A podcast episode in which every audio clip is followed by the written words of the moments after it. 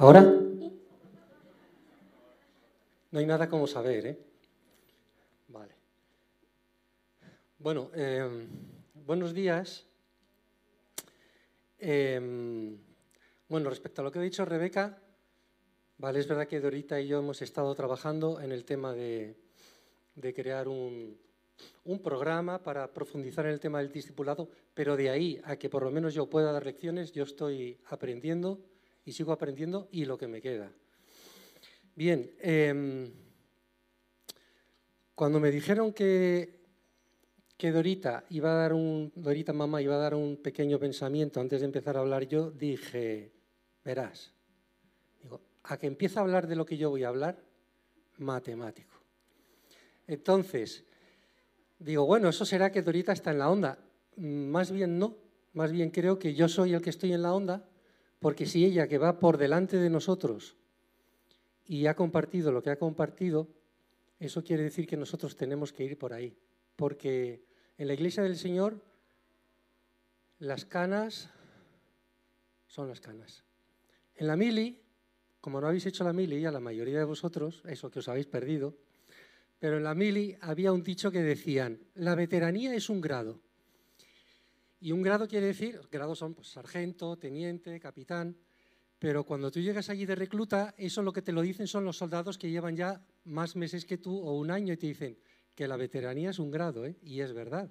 Los que llevan ya un año allí, aunque sean soldados como tú y luego se tengan que licenciar, saben ya de qué va la cosa. Pues en la iglesia la veteranía es un grado. Bien, vamos a leer y empezamos con la palabra de Dios. Mateo 9:9. Pasando Jesús de allí, Pasando Jesús de allí, vio a un hombre llamado Mateo, que estaba sentado al banco de los tributos públicos, y le dijo, sígueme. Y se levantó y le siguió.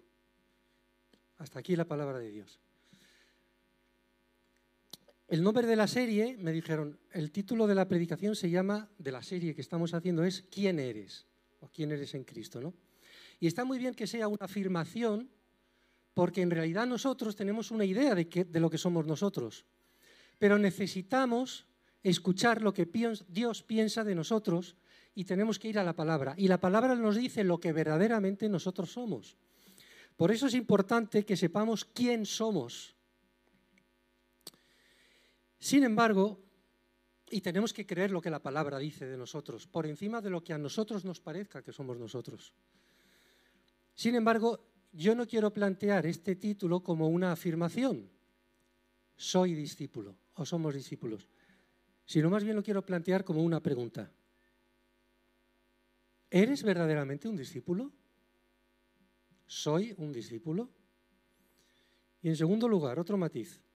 El título de la predicación es Soy discípulo. Y quien eligió este título, que no sé quién es, sería alguien del equipo pastoral, no dijo, ¿y por qué no eligió el título Soy cristiano? Porque cristiano y discípulo es lo mismo desde el punto de vista bíblico. Son palabras intercambiables. Pero las palabras sabemos que aunque sean sinónimos, pueden tener pequeños matices que aportan algo que no aporta la otra palabra. Y aquí se eligió la palabra discípulo. ¿Por qué? Veamos lo que dice el diccionario de la, Real Academia Española de la Lengua. Por cierto, para leer y estudiar la Biblia, antes que un comentario bíblico, que está muy bien, hace falta un diccionario. Entenderíamos muchas cosas de la palabra si tenemos un diccionario a mano. Y dice, cristiano, el que profesa la fe de Cristo. Y profesar, defender o seguir una idea o una doctrina. Es decir, cristiano sería el que sigue la idea de Cristo o la doctrina de Cristo. Y por otro lado define lo que es un discípulo, y dice, persona que aprende una doctrina, ciencia o arte bajo la dirección de un maestro. Es decir, mientras que la palabra cristiano nos habla de seguir una idea o doctrina, la palabra discípulo ya introduce un matiz muy interesante. Nos habla de un maestro. Un maestro bajo cuya autoridad estamos, bajo cuya obediencia estamos y cuya enseñanza aprendemos directamente de él caminando junto a Él o estando sentados a sus pies aprendiendo de Él en el día a día.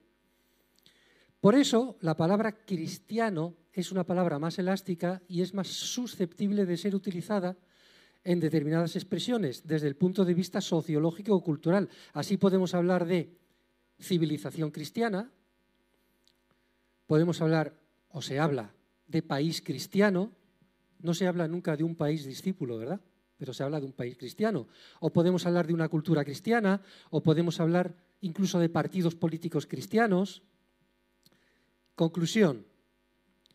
Sociológicamente o culturalmente, en un sentido amplio, podemos decir que una persona es cristiana, pero ello no implica necesariamente que sea discípulo o discípula, porque no necesariamente quiere decir que esté a los pies de un maestro aprendiendo directamente de él. Puede ser, puede ser un seguidor de Cristo y de sus ideas y sus doctrinas, pero como lo puede ser de un partido político o de un equipo de fútbol. Porque una cosa es seguir una idea y otra cosa es seguir a un maestro. Y ese es el matiz que introduce la palabra discípulo. Veamos lo que dice la Biblia. La Biblia, en la Biblia aparece la palabra discípulo y aparece la palabra cristiano. La palabra cristiano, aunque pueda ser o llamarnos, eh, es una cosa extraña, ¿no? Pero, o paradójica, pero la palabra cristiano solamente aparece tres veces en la Biblia. Una cuando en Hechos en el capítulo 11, 26 se dice que en Antioquía es el primer lugar en el que a los discípulos se les comenzó a llamar cristianos. Y otra en Hechos 26 cuando Pablo está prisionero dando testimonio ante el rey Agripa. Y tal es su argumentación que el rey Agripa le dice, Pablo, por poco me persuades casi a ser cristiano. Pero de los apóstoles, solamente un apóstol utiliza la palabra cristiano. Y en una sola ocasión, que es Pedro, en la primera epístola de Pedro, en el 4.16 dice, pero si alguno padece como cristiano, no se avergüence, sino glorifique a Dios por ello. Bien, pero la palabra discípulo aparece 265 veces en el Nuevo Testamento, en los Evangelios y en Hechos, y solamente 12 veces se refiere a seguidores o de los fariseos o de Juan el Bautista. También se hablaba de los discípulos de Juan el Bautista. Más de 250 veces se refiere a nosotros. Así que discípulo es el nombre que nos damos a nosotros mismos. Cristiano es el nombre que nos dan los demás. Otro matiz interesante. Eso sí, hay otras formas de referirse a los discípulos y la palabra nos llama hermanos, santos, santificados, llamados a ser de Jesucristo, llamados a ser santos, fieles elegidos, etc. ¿Vale? Pero la palabra más usada es la de discípulos. Así que podríamos ya, para terminar esta introducción, podríamos decir que un discípulo, la palabra griega que aparece, porque sabéis que el Nuevo Testamento se escribió en griego, la palabra griega utilizada, que es la que se traduce como discípulo, es macetes o macetés, que significa uno que aprende la instrucción de otro que es un maestro, con la idea de ser imitador de ese maestro. ¿Mm? Esa es la palabra que se traduce como discípulo. Así pues, podríamos definir que un discípulo es la persona que ha entregado su vida a Cristo y como consecuencia es obediente a Él, dejando que su vida sea transformada por el Espíritu Santo para llegar a ser la imagen de Cristo y anhelando reproducir esa vida en otros. Si leemos Mateo 18, 19, 20 en la Gran Comisión.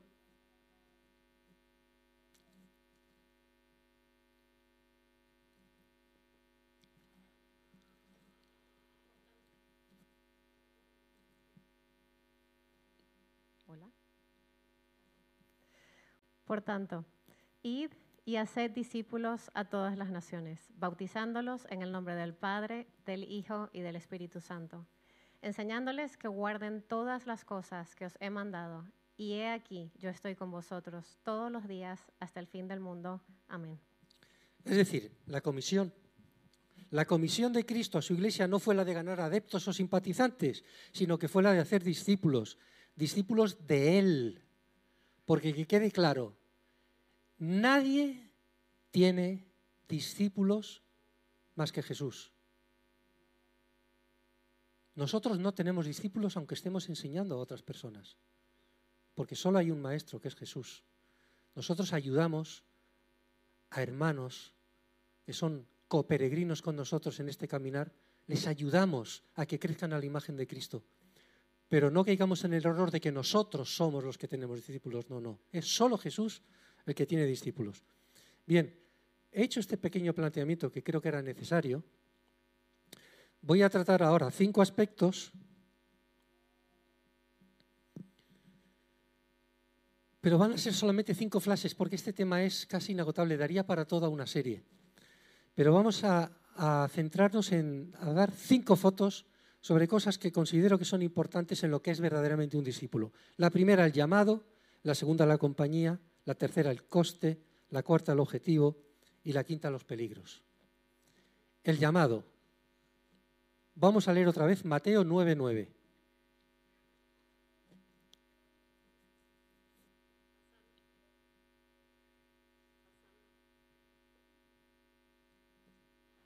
Hola.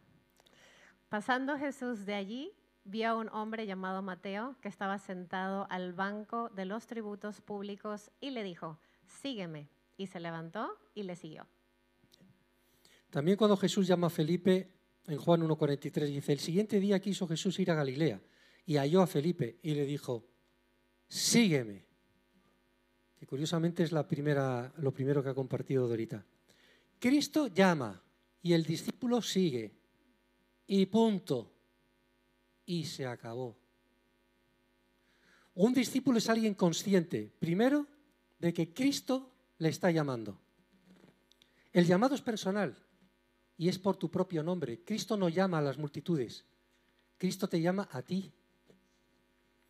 Y el que es llamado responde inmediatamente en un acto de obediencia. La palabra no entra en cuestiones de, bueno, pero ¿cómo se va a levantar Mateo y le va a seguir? ¿Será que le conocía antes? ¿O será que ya tenía las ideas muy claras? Mm, ¿Jesús le habría ya mm, disipado todas las dudas que tenía? No entra en este tema. Y curiosamente es el mismo Mateo, en el Evangelio de Mateo, el que él está narrando ese momento. Y Mateo solamente dice eso, que se levantó y dejando el banco de los tributos públicos, le siguió. Para profundizar un poco más en este pasaje, vamos a seguir lo que dijo un maestro, Dietrich Bonhoeffer, que fue un pastor de la iglesia confesante alemana, fue la iglesia luterana, la parte de la iglesia luterana que se opuso a Hitler. Él es un gran teólogo. Y comentando este pasaje, Dietrich Bonhoeffer dice lo siguiente, y leo literalmente de él. La respuesta del discípulo no consiste en una confesión de fe en Jesús, sino en un acto de obediencia. ¿Cómo es posible esta sucesión tan brutal e inmediata de llamada y obediencia? Esta expresión de brutal es de él, ¿eh? estoy leyendo literalmente. Lo único que importa es precisamente esta sucesión inmediata de llamada y acción. No le interesan las motivaciones psicológicas de las decisiones piadosas de un hombre. ¿Por qué? porque solo hay una motivación que explique suficientemente esta sucesión de llamada y acción. Jesucristo mismo. Él es quien llama y por eso obedece el publicano. Jesús, por ser el Cristo, tiene poder pleno para llamar y exigir que se obedezca a su palabra. El que ha recibido la llamada debe salir de su situación en la que no puede creer para introducirse en la situación que le permite creer. ¡Wow! A ver, a ver. Vamos a leerlo otra vez. El que ha recibido el llamado de sígueme debe salir de su situación en la que no puede creer para introducirse en la situación que le permita creer. Es preciso que Pedro salga del bote y marche sobre el agua insegura para que experimente su debilidad y la omnipotencia de su Señor. Si no hubiese salido de la barca, no habría aprendido a creer. Son válidas las dos frases siguientes, ambas igualmente verdaderas. Solo el creyente es obediente y solo el obediente cree. Supone un grave atentado a la fidelidad bíblica tomar la primera frase dejando la segunda. Es decir, si solo decimos el creyente es obediente, estamos diciendo la mitad de la verdad. Bonhoeffer dice, no, Y además, y solo el obediente es el que termina creyendo. Sigo leyendo a Bonhoeffer. Es verdad que la obediencia y la fe deben estar separadas a causa de la justificación por la fe. El tema de la justificación, que no justifica ni la obediencia ni las obras. ¿no? Solo somos salvos por la fe. Pero esta separación no puede suprimir la unidad que existe entre ellas y que consiste en que la fe solo se da en la obediencia, nunca sin ella, y en que la fe solo es fe en el acto de obediencia. Fin de la cita. Esto lo tenéis en el libro El precio de la gracia de Dietrich Bonhoeffer, que es un clásico. ¿Cuánto sale de una sola palabra? Eh? Sígueme. La fe y la obediencia se funden en el acto de levantarse y seguir al Maestro. No hay fe sin obediencia. Por eso en el llamado, y por eso a Mateo, inspirado por el Espíritu Santo, no entró en explicaciones, solamente dijo que se levantó y le siguió. En el llamado no hay ruegos de Jesús, no hay técnicas de marketing para convencerle, no hay técnicas de manipulación emocional para doblegar la voluntad del llamado. Hay un mandato claro y directo, sígueme. Él es el que llama y nosotros los que nos levantamos y seguimos. Y respondemos en obediencia. No hay excusas, no hay retardos, no hay indecisiones, no hay condiciones el discípulo se levanta y le sigue.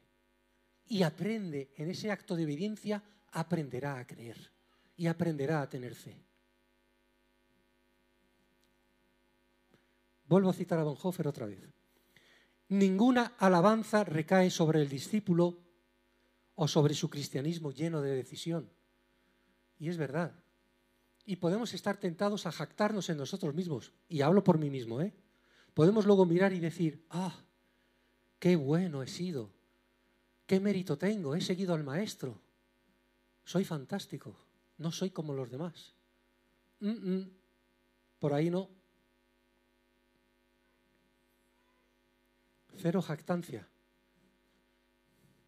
Y dice Bonhoeffer también, y nadie puede llamarse a sí mismo. Fin de la cita. ¿Por qué? El que llama es Él. Un seguimiento sin Jesucristo no es seguimiento, es una opción personal, es un autollamado, una opción religiosa o sacramentalista o ética o lo que sea. Pero no se trata de que vamos a nuestro llamado.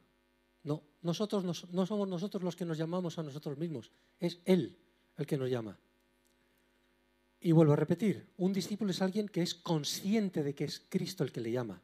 El llamado es personal, con tu propio nombre. Juan, sígueme. María, sígueme. Sofía, sígueme. Pedro, sígueme. Y esas palabras siguen siendo hoy tan reales como hace dos mil años. Sígueme. Pregúntate a ti mismo, ¿verdaderamente soy consciente de ese llamado de Cristo? ¿Estoy aquí porque me ha llamado Cristo? O si eres consciente del llamado, ¿te has levantado y le has seguido? ¿Se va entendiendo ahora por qué el título de la predicación que me dijeron, soy discípulo, no lo estamos enfocando como una afirmación, sino como una pregunta?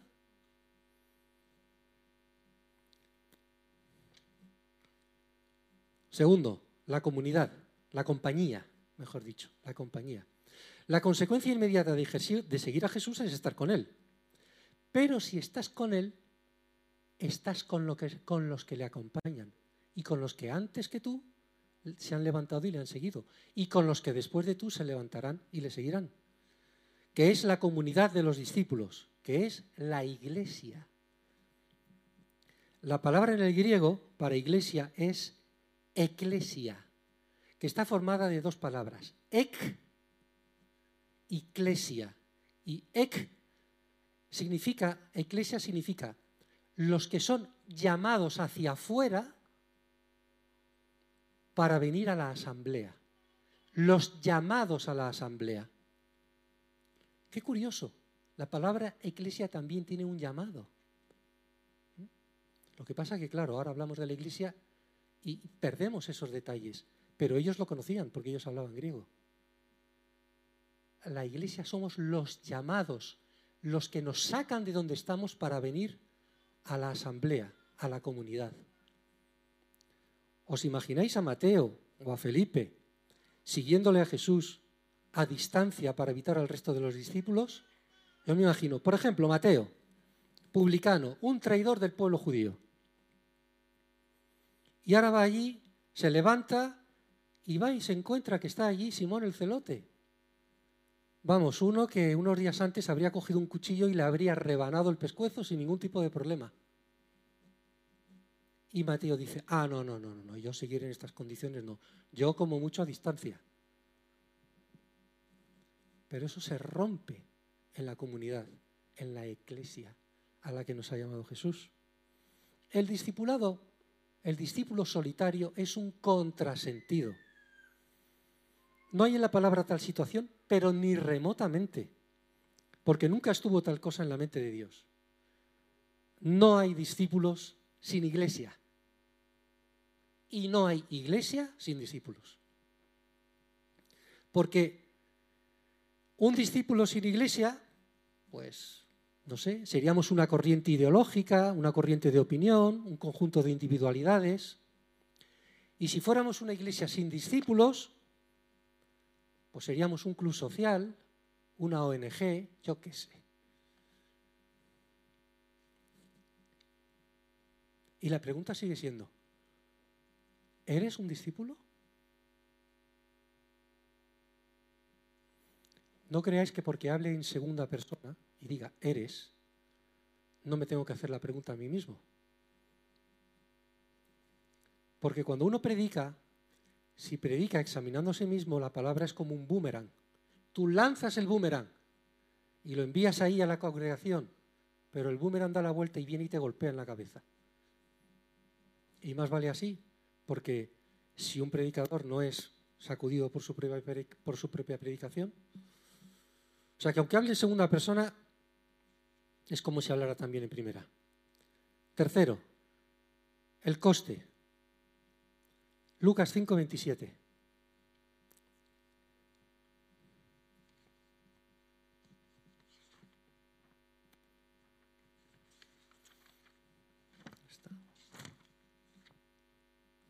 Perdonad, es un problema de... Bueno, venga, lo leo yo. ¿Tienes ahí el joven rico, Mateo 19?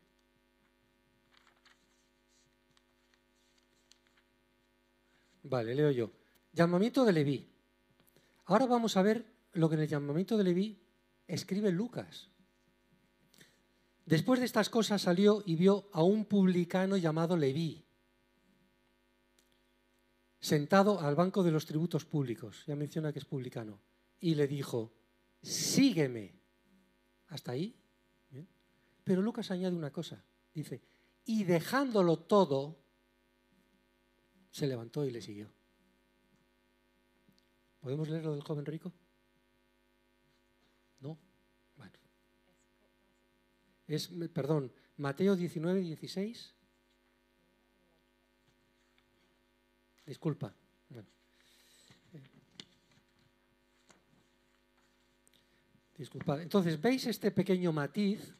Lucas añade algo más y ya dice que lo dejó todo. Y dejarlo todo significa dejar aquí una posición, una posición social y mucho dinero. Bien, ¿podemos leer, joven rico? 19, 16. Entonces vino uno y le dijo, Maestro bueno, ¿qué bien haré para tener la vida eterna? Él le dijo, ¿por qué me llamas? ¿Por qué me llamas bueno? Ninguno hay bueno sino uno, Dios. Mas si quieres entrar en la vida, guarda los mandamientos. Le dijo, ¿cuáles? Y Jesús dijo, no matarás, no adulterarás, no hurtarás, no dirás falso testimonio. Honra a tu padre y a tu madre, y amarás a tu prójimo como a ti mismo. El joven le dijo, todo esto he guardado desde mi juventud. ¿Qué más me falta? Y Jesús le dijo, si quieres ser perfecto, anda, vende lo que tienes y dalo a los pobres, y tendrás tesoro en el cielo. Y ven y sígueme. Oyendo el joven esta palabra, se fue triste porque tenía muchas posesiones. Bien, vale, hasta aquí. Vemos la misma escena. Jesús le está diciendo a otra persona, ven y sígueme. Pero en este caso, al contrario de Mateo, porque seguir a Jesús le costó dejar de ganar mucho dinero, y no solamente eso, sino restituir también lo que había extorsionado. Aquí dice que, eh, oyendo el joven esta palabra, se fue triste porque tenía muchas posesiones. No fue capaz de seguir al maestro. Tuvo miedo de perder lo que tenía. Y no es que cuando Jesús nos llama nos diga que tenemos que venderle todo, que vender todo y dárselo a los pobres. No. Pero era la palabra que necesitaba oír este joven. Porque Jesús en su discernimiento sabía que eso era lo que le estaba separando de hacer en su vida la voluntad de Dios. Las riquezas. Ese era su problema. Por eso Jesús le confronta a él.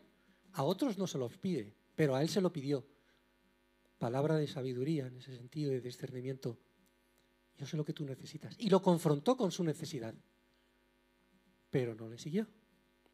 Podemos decir, ah, pero qué radical es Jesús, qué... Eh, por cierto, cuidadito con la palabra radical, porque con el neolenguaje que estamos ahora experimentando en los medios de comunicación es una palabra que se está distorsionando, ¿vale? Radical viene de radix, radix radix en latín, que significa raíz. Una persona radical es una persona que va a la raíz, a la esencia de una cuestión y por eso le lleva a mantenerse firme, ¿vale? Y en sí no es ni bueno ni malo, es coherente. Una persona radical se supone que es una persona coherente, ¿vale? Dependiendo aquello en lo que sea radical, claro. Si eres radical en la extorsión, lógicamente eso es una mala radicalidad. Pero si eres radical defendiendo la honradez, pues es una radicalidad buena. ¿Vale? Ahora, Jesús es muy radical. ¿Por qué es tan radical? Porque es una cuestión de vida o muerte eterna, la nuestra. Jesús no puede salvar a medios de discípulos.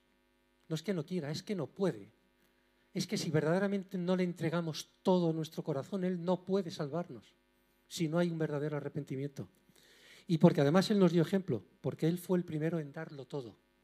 Lo dio como Dios, rebajándose a ser humano, que eso es algo que ni nosotros podemos entender lo que eso supone, para que encima le insultáramos, le escupiéramos, le torturáramos y le matáramos.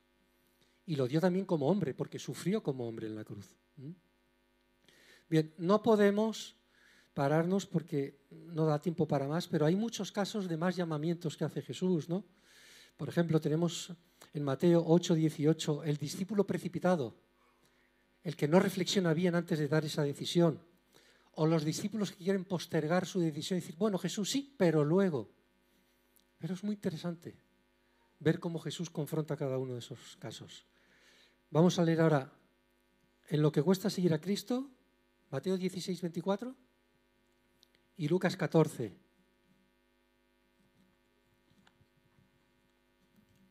Entonces Jesús dijo a sus discípulos, si alguno quiere venir en pos de mí, niéguese a sí mismo y tome su cruz y sígame. Lucas. Y sígame, bien. Grandes multitudes iban con él y volviéndose les dijo, si alguno viene a mí y no aborrece a su padre y madre, y mujer e hijos y hermanos y hermanas, y aún también su propia vida, no puede ser mi discípulo. Y el que no lleva su cruz y viene en pos de mí, no puede ser mi discípulo. Bien, gracias. Nuevamente Jesús, qué radical, ¿no? Niéguese a sí mismo y tome su cruz y sígame. Si alguno viene a mí y no aborrece a su padre y a su madre y a su hermana y a su mujer y. Oh, Dios mío, pero ¿esto qué es? ¿Dónde me he metido yo? ¿Qué panda de fanáticos? A ver, ¿qué quiere decir esto? Esto es una figura de dicción, un recurso retórico que se llama hipérbole. Por supuesto que Jesús, porque Dios no se contradice, Jesús no quiere que si le seguimos aborrezcamos a nuestro padre o nuestra madre. Más porque el primer mandamiento es el de honrarás a tu padre y a tu madre. El primer mandamiento referido ya a nosotros, ¿eh? no respecto a Dios. Dios no se contradice. Pero es una expresión radical para determinar que si en un momento determinado tu padre o tu madre o tu hermano, o tu hermana, o tu hijo, se enfrentan contigo y te hacen un chantaje y te dicen, o Jesús o yo, Jesús dice que tienes que amarle más que a Él. Tanto que el amor que sientas por tu familia pueda parecer aborrecimiento. Y hay que obedecer a Jesús. Sé que algunos habéis, estado habéis pasado por esas circunstancias. Son muy duras, pero habéis seguido a Jesús. Y os digo una cosa, si queréis lo mejor para vosotros, más os vale que sigáis la palabra de Jesús. Y no sigáis el chantaje de vuestra familia. Porque os dirán, es que no nos quieres, es que no sé cuánto. Cuidado con eso. Y os voy a decir otra cosa. Si verdaderamente amáis a vuestra familia, si verdaderamente amáis a vuestros padres, a vuestros hermanos, a vuestros hijos, lo mejor que podéis hacer por ellos es seguir a Jesús. En el momento será causa de dolor, pero a largo plazo Dios os honrará. Y podréis ser de bendición a vuestra familia. Jesús lo pide todo. Nuestra comodidad, nuestra familia, nuestro trabajo, nuestras ideas, nuestros sueños, incluso nuestra propia vida. Y nos pide que llevemos una cruz, pero esa cruz no es la que Él llevó. Esa cruz nadie la podía llevar por Él. Esa cruz era solo suya, porque solo Él era Dios. A nosotros nos pide que llevemos otra cruz, la nuestra. Y nuestra cruz, ¿qué son? Las consecuencias de ser coherentes con su llamado. Esa es la cruz que tenemos que llevar todos los días. Y esa es nuestra. Y cuidado porque cuando Jesús hablaba en aquella época de que tienes que llevar tu cruz, estaba transmitiendo una imagen terrible.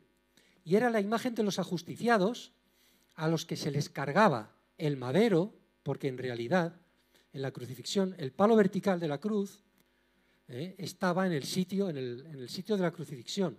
Pero lo que solían llevar los condenados era el madero transversal.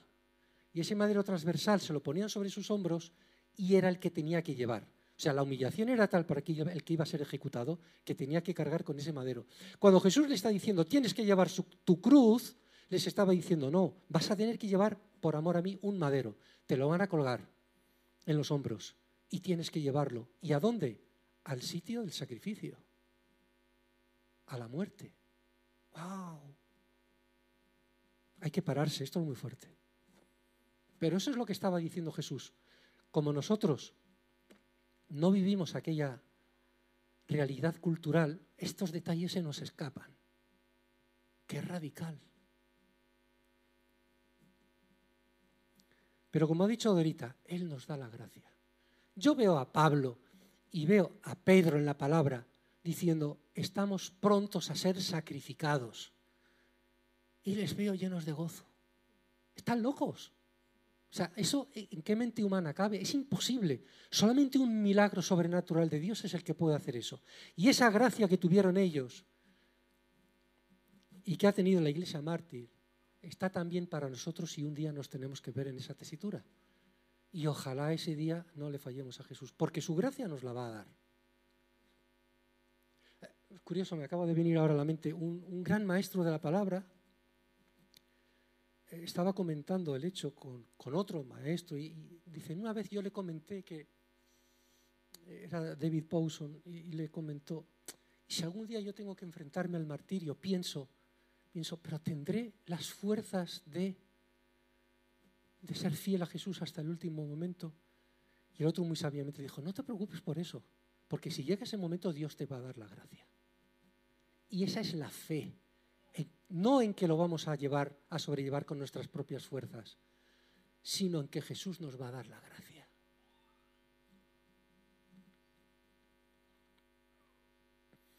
Por eso, ¿cuál creéis que puede ser la palabra opuesta a discípulo? Quizá, pues, eh, incrédulo o ateo.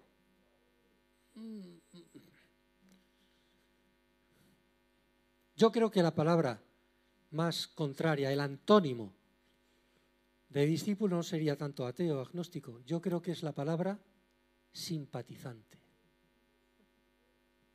Porque es la que termina descafeinando totalmente el sentido de la palabra discípulo. Porque el que es simpatizante de Jesús se está autoengañando.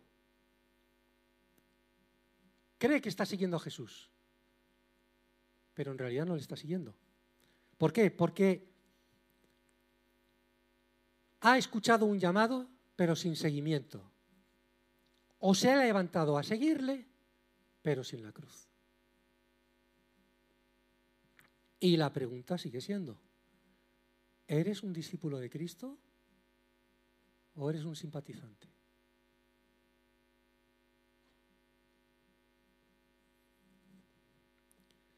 Cuarto, el objetivo.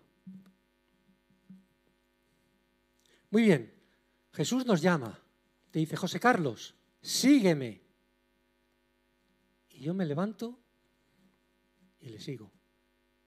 Y ahora digo, bueno, ¿y ahora qué tengo que hacer? Sí, seguirle, pero eso ¿en qué consiste? Cuando Jesús apareció a Pablo, Pablo le hace dos preguntas.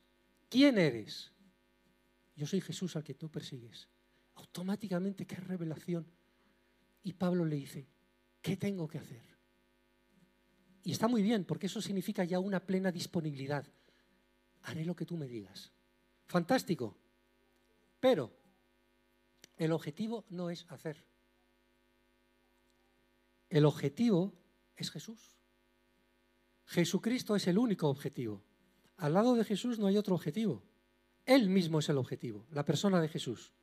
Por tanto, la esencia de ser discípulo no es adquirir conocimiento bíblico, que está muy bien. No es hacer buenas obras para ganar méritos, que está muy bien. Es ser como Él. Es estar con Él, que es la salvación, y ser como Él. Y ese es el proceso de santificación. Entonces, no se trata de pertenecer a una religión o de participar en ceremonias religiosas, sean de la confesión que sean. No se trata de hacer buenas obras, no se trata de ser buenos ciudadanos, no se trata de ser buenos padres, buenos hijos. Me viene ahora a la mente una. Hace muchos años, leyendo un viendo un documental en la televisión, muchos años, sobre Elvis Presley. Entonces recuerdo que estaban entrevistando allí a un paisano de su ciudad que le había visto de joven en la iglesia y cantar y decía, ah, era muy buen cristiano, no fumaba y no bebía. Eh, no, a ver, no, es que no, no va el tema por ahí, no va el tema por ahí. Pero si crecemos por la gracia de Dios a su imagen, los frutos de las obras vendrán de una manera natural. Y seremos mejores ciudadanos, y seremos mejores padres, Jesús quiere que seamos como Él, que nuestro carácter sea transformado a su imagen.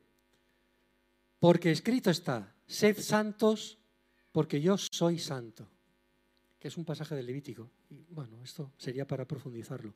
Incluso el mismo Pablo, en la epístola a los Gálatas, está muy enfadado porque todo lo que les había enseñado Pablo y todo lo que habrían, habían crecido a la imagen de Cristo y de repente entran unos falsos maestros y retroceden.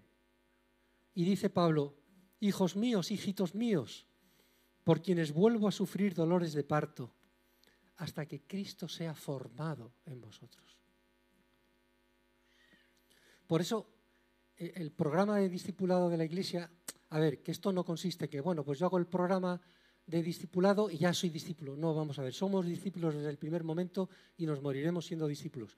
Pero ayuda a los que estáis dando los primeros pasos, a los que habéis conocido a Jesús y queréis crecer, yo os recomiendo el programa de discipulado de la iglesia, ¿vale? Si de verdad queréis, si no queréis es mejor que no, ¿vale? Pero si de verdad queréis crecer y queréis hacer lo que Jesús os diga y crecer a la imagen de Jesús, yo os lo recomiendo. No solo consiste en estudiar la palabra, sino en trabajar el carácter. Entonces, si estudiamos que Dios dice, oye, el cristiano es una persona íntegra y no roba, y el que está siendo discipulado tiene una tienda, la pregunta subsiguiente es, oye, cuando tu balanza pesa un kilo, ¿es un kilo o es un kilo de 950 gramos? ¿Me explico? Porque si tu balanza va a seguir siendo de un kilo de 950 gramos, perdona, pero no te has enterado de nada. Esto no va por ahí. Y eso es un cambio. Cuando de verdad una persona cree en Cristo y le sigue, su vida cambia. ¿Eres verdaderamente un discípulo? Y quinto, los peligros a los que se enfrentan los discípulos. Bueno, hay muchos peligros, ¿eh? Porque está nuestra comodidad, están los miedos que tenemos, están las tentaciones, por supuesto. Pero yo solamente me voy a centrar y voy a dar una foto de tres de ellos. El primero, el falso, el falso evangelio y las falsas doctrinas. Un falso evangelio que se está predicando hoy, en el que Dios se compromete a hacerte feliz. ¿Cómo?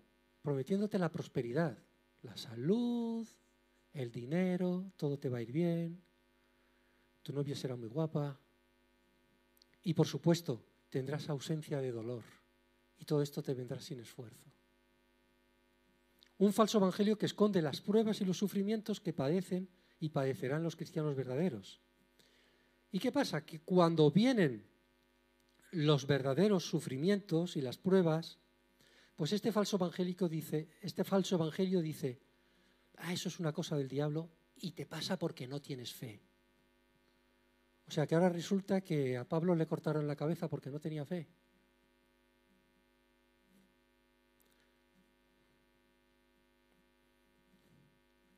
Cuando en realidad el sufrimiento es el resultado natural de nuestra naturaleza caída. Vivimos en un mundo caído donde la enfermedad reina y la muerte, y sufrimos y nos cansamos.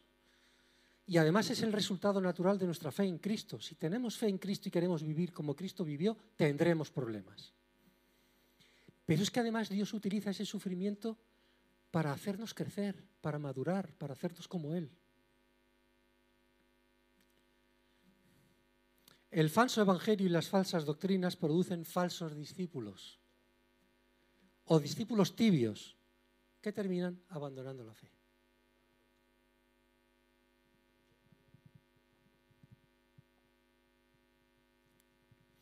Todo el Nuevo Testamento advierte sobre los falsos maestros y las falsas enseñanzas. ¿Podemos leer Hechos 20, 29 y 30? Porque yo sé que después de mi partida entrarán en medio de vosotros lobos rapaces que no perdonarán al rebaño. Y de vosotros mismos se levantarán hombres que hablen cosas perversas para arrastrar así a los discípulos. Qué fuerte. Pablo diciendo, no solamente entrará en la iglesia gente que venga de fuera con otro evangelio, dice que no perdonarán al rebaño, sino que dice, y de vosotros mismos se levantarán hombres que hablen cosas perversas. ¿Cómo podemos librarnos de las falsas enseñanzas? Juan 8:31 y 32. Dijo entonces Jesús a los judíos que habían creído en él, si vosotros permaneciereis en mi palabra, seréis verdaderamente mis discípulos y conoceréis la verdad, y la verdad os hará libres. Es decir, conoceremos la verdad, y es la verdad la que nos hará libres. Pero para conocer la verdad, primero tenemos que permanecer en su palabra. Porque hablamos mucho de ese versículo, conoceremos la verdad y la verdad os hará libres. Ya, pero Jesús antes dice, la verdad está en mi palabra, tenéis que permanecer en mi palabra. La solución es la palabra. El discípulo verdadero vive pegado a la palabra de Dios, tiene hambre, necesita devorar la palabra de Dios. Es que lo necesita, como respirar o como comer. Y entonces es cuando la palabra nos libera y la verdad nos libera. Pero si no conocemos la palabra, nos engañarán y nos engañaremos. Segundo, hemos visto los peligros, el falso evangelio y las falsas doctrinas. Segundo, la persecución. Juan 15, 20 y 21. Acordaos de la palabra que ya os he dicho. El siervo no es mayor que su Señor. Si a mí me han perseguido, también a vosotros os perseguirán. Si han guardado mi palabra, también guardarán la vuestra mas todo esto os harán por causa de mi nombre. ¿Y primera de Timoteo 3:12? Y también todos los que quieren vivir piadosamente en Cristo Jesús padecerán persecución. Bien, siempre y en todo lugar ha habido persecución. yo creo que en la historia de la humanidad ha habido una excepción que ha sido parcial, que es el occidente en el que nosotros estamos viviendo ahora. Pero el mundo no ha sido así. Ni en otras partes del mundo se vive así. Pero incluso en este oasis que estamos teniendo, donde hay unas leyes que permiten unos derechos constitucionales, una libertad de expresión, una libertad de culto, que es un privilegio, incluso así sabemos que cuando queremos vivir conforme Jesús demanda de nosotros tenemos problemas, ¿verdad? Porque cuando alguien te dice, oye, dile tal, dile cual, oye, pero eso no es verdad. Bueno, tú díselo porque... Mm, problemas. Podemos perder un amigo. Si nos obliga a mentir, a lo mejor no es tan amigo.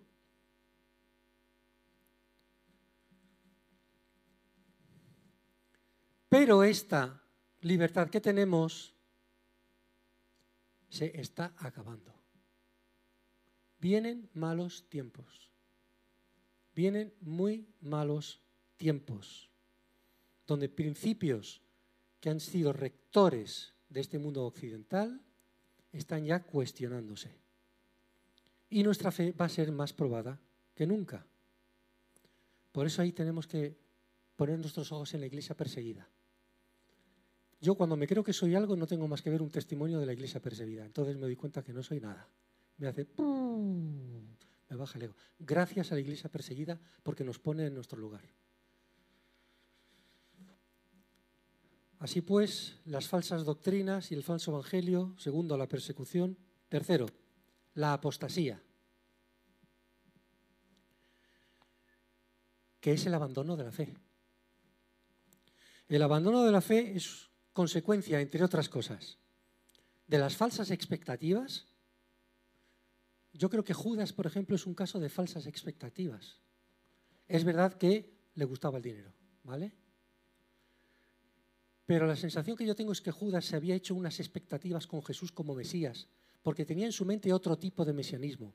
Y cuando vio que Jesús no seguía el mesianismo que él esperaba, dijo, este hombre está loco es mejor quitarlo de en medio y mira, si gano un dinerito, pues 30 moneditas para el arca.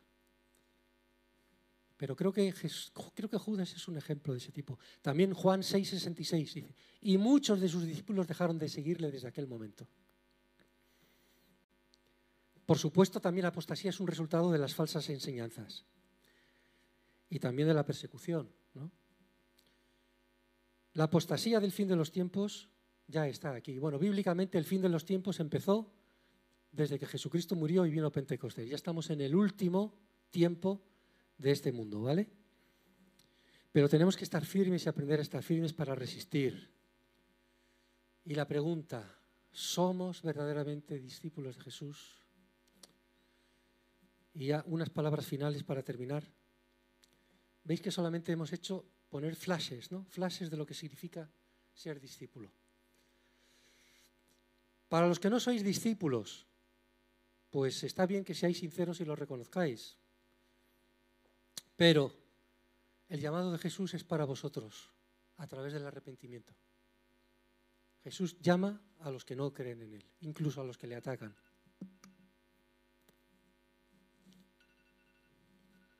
No sé por qué. Para los que sois simplemente simpatizantes y sabéis que solo simplemente sois simpatizantes y, y estáis como el rey Agripa. Pablo, casi por poco me hace ser cristiano. Estáis, oye, me gusta esto, pero no termináis de dar el paso. Y todavía, en realidad, estáis sentados en el banco de los tributos. Decís, oye, me gusta este hombre, me gusta el llamado, me gusta, pero estáis ahí agarrados al banco de los tributos. Estáis en una posición delicada porque podéis creer que estáis en Dios, pero tal vez el día del juicio Dios os diga, nunca os conocí. Él te dice hoy, sígueme. Da el paso de obediencia y Dios te ayudará a creer, como decía Bonhoeffer. Para los creyentes desanimados y con dudas, todos pasamos mejores momentos y peores momentos, pero por favor, agarraos a la fidelidad de Dios y agarraos a su cuerpo que es la iglesia y Dios os ayudará a seguir adelante. Para los creyentes jóvenes en el Señor, ¿habéis tomado la mejor decisión de vuestras vidas? Y las pruebas que ahora podáis vivir como cristianos son infinitamente más pequeñas que las bendiciones que Dios os tiene reservadas. Sed fieles. Poned vuestra fe en Dios, en Jesús, pero no pongáis vuestra fe en los hombres. No pongáis vuestra fe en mí, porque yo un día os puedo uh, abandonar, os puedo desilusionar, os puedo dejar solos. En Jesús. Los hombres fallamos. Y para los cristianos veteranos, como somos veteranos, pudiera parecer que ya lo tenemos todo superado, ¿no? Pero no es así. Y yo a mí mismo me aplico las palabras de Pablo. Así que yo de esta manera corro, en 1 Corintios 9:26, de esta manera corro no como a la aventura, de esta manera peleo, pero no como quien golpea el aire, sino que golpeo mi cuerpo, está hablando en sentido metafórico, ¿eh? golpeo mi cuerpo y lo pongo en servidumbre, no sea que habiendo sido heraldo para otros, yo mismo venga a ser eliminado. Los veteranos seguimos corriendo, pero todavía nos queda carrera. ¿eh? Seamos humildes y perseveremos. Y seamos ejemplo y motivación de los más jóvenes que vienen detrás de nosotros. Y tres preguntas para la Iglesia en general y para el liderazgo en particular. ¿Estamos enseñando todo el consejo de Dios? Y todo es todo. ¿O simplemente nos gusta enseñar sobre las cosas que nos gustan de la palabra y no sobre otras? Porque el consejo de Dios hay que darlo todo y todo el consejo está en la palabra. ¿Estamos reproduciendo discípulos verdaderos o estamos reproduciendo cristianos nominales de misa dominical? ¿Estamos protegiendo a los creyentes, preparándoles con la enseñanza bíblica adecuada y correcta sobre el sufrimiento y la persecución? Y ahí quedan las tres preguntas. Y solo voy y termino ya con tres testimonios que no son palabra de Dios, pero sí son testimonios de, digamos que moralmente o éticamente referentes, ¿no? El primero es el de John Stott. John Stott fue un teólogo de la segunda mitad del siglo XX y principios de este siglo, ya falleció, era inglés. Em, John Stott, muy conocido en Inglaterra, muy conocido en Inglaterra y en Europa, ¿no? Le preguntaron, ¿cuál es la gran necesidad de hoy en día en la iglesia? Y él respondió, trabajar en el discipulado. Es curioso porque eh, estaba leyendo un libro de, leyendo un libro de, él tiene un libro que se llama El discípulo radical, y estaba hablando más o menos de esto que hemos seguido aquí. Hablaba de salvación, hablaba de discipulado como proceso de santificación, hablaba de misión. El discípulo quiere llevar esta experiencia que tiene a otros y hablaba de persecución y de martirio. Segundo, una iglesia de referencia en Estados Unidos, Willow Creek, una de las iglesias más respetadas y más grandes del país. Esto lo leí en una página web que se llamaba Church Marketing Sachs, que decía que la iglesia se disculpaba diciendo, cometimos un error. Y el pastor admitió que durante más de 30 años la iglesia se enfocó en programas y en la participación como la principal estrategia de crecimiento y de discipulado pero él dice, cada vez que una persona se levantó para dar profesión de fe y convertirse en cristiano, debimos haberle enseñado a tomar responsabilidad de alimentarse por sí mismo. El propósito del discipulado no es que la gente sea dependiente de nosotros ni de la iglesia, es darles la madurez necesaria para que ellos puedan ser discípulos si se marchan a otra ciudad, si se marcha a otro país, si mañana de repente desaparecen las iglesias y quedamos solos y aislados responsabilidad de alimentarse por sí mismo y a que leyera la Biblia entre semana y practicar la espiritualidad de una forma más agresiva por cuenta propia. La declaración del pastor está basada en unos estudios que la Iglesia hizo para medir la efectividad de sus programas y para establecer si los mismos ayudaban a las personas a madurar espiritualmente. Pero se demostró que no habían alcanzado los objetivos que ellos creían que se estaba alcanzando. Y en tercer lugar, y para terminar, el Pacto de Lausana. El Pacto de Lausana fue una congregación de, de miles de iglesias, de representantes de iglesias de todo el mundo y de todos los continentes, que en 1974 se unió por primera vez e hicieron un pacto. En Manila se volvieron a reunir en el año 89 y elaboraron un manifiesto. Y en Ciudad del Cabo, en el año 2010, se reunieron y suscribieron un compromiso. En ese compromiso hubo más de, de 4.200 personas representando a 198 países. Y si no me falla la memoria, Rebeca y Ana Jiménez estuvieron en Ciudad del Cabo. Bien, quizás sea lo, lo más parecido a un concilio de la Iglesia Universal, ¿vale? Y en el compromiso que suscribieron hay un punto que dice, líderes centrados en Cristo. La enseñanza de la Biblia es el medio fundamental para hacer discípulos y la deficiencia más seria en los líderes contemporáneos de la Iglesia. ¡Wow! Y esto lo dice la Iglesia. ¿eh? Anhelamos ver una gran intensificación de los esfuerzos para la formación de discípulos a través del trabajo prolongado de enseñanza y cuidado de los nuevos creyentes, para que aquellos que Dios llama y entrega a la Iglesia como líderes estén calificados según los criterios bíblicos de madurez y de servicio.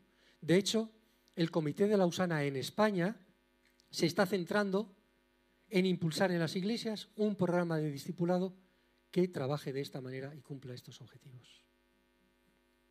Qué gran privilegio, pero al mismo tiempo qué gran responsabilidad. Que el Señor nos ayude a serle fieles en esta misión.